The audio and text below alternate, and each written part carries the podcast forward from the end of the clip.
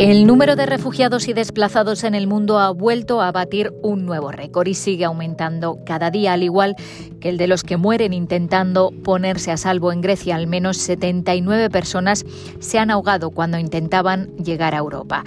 En la ONU en minutos hoy les contamos también que el alto comisionado para los derechos humanos ha pedido acabar con el patriarcado y tomar medidas urgentes para que las mujeres tengamos voz en todas las instituciones. Además hablamos de una conferencia de donantes que busca fondos para ayudar a los sirios. Un saludo de Beatriz Barral.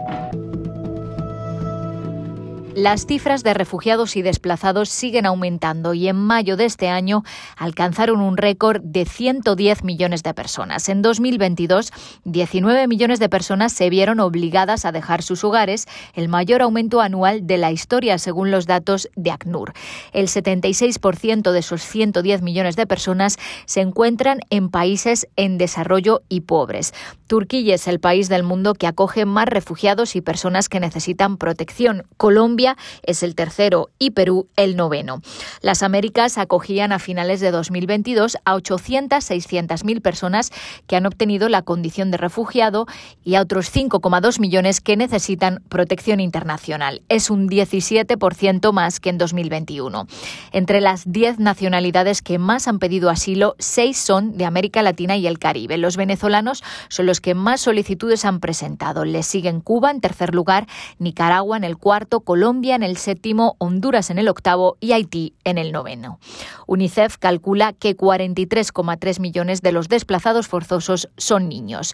El alto comisionado para los refugiados, Filippo Grandi, dijo que hace falta mucho más apoyo internacional y que se compartan las responsabilidades de manera más equitativa.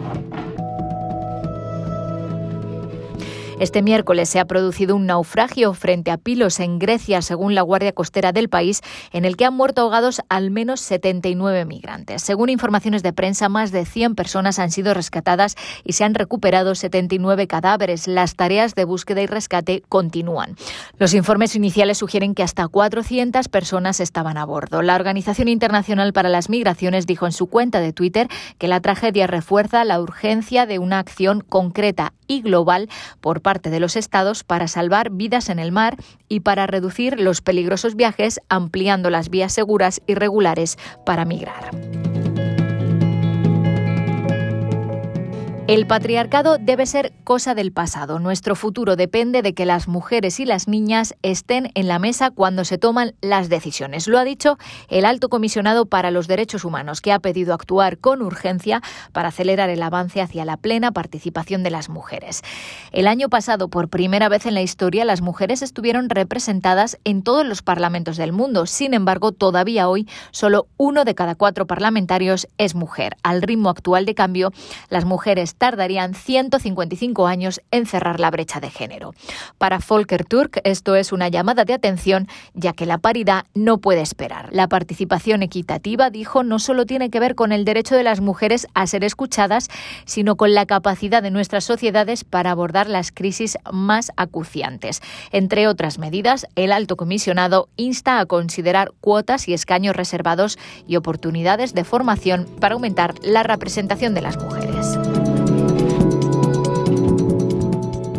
Y la Unión Europea acoge este miércoles una conferencia de donantes para Siria en un momento de crisis de financiación sin precedentes que ha obligado al Programa Mundial de Alimentos a recortar la ayuda a 2,5 millones de los 5 millones y medio de personas que dependen del organismo para cubrir sus necesidades alimentarias básicas. El programa tomó la decisión de dar prioridad a 3 millones de sirios que no pueden sobrevivir sin ayuda, en lugar de seguir prestando asistencia a 5 millones y medio de personas y quedarse completamente sin alimentos en octubre.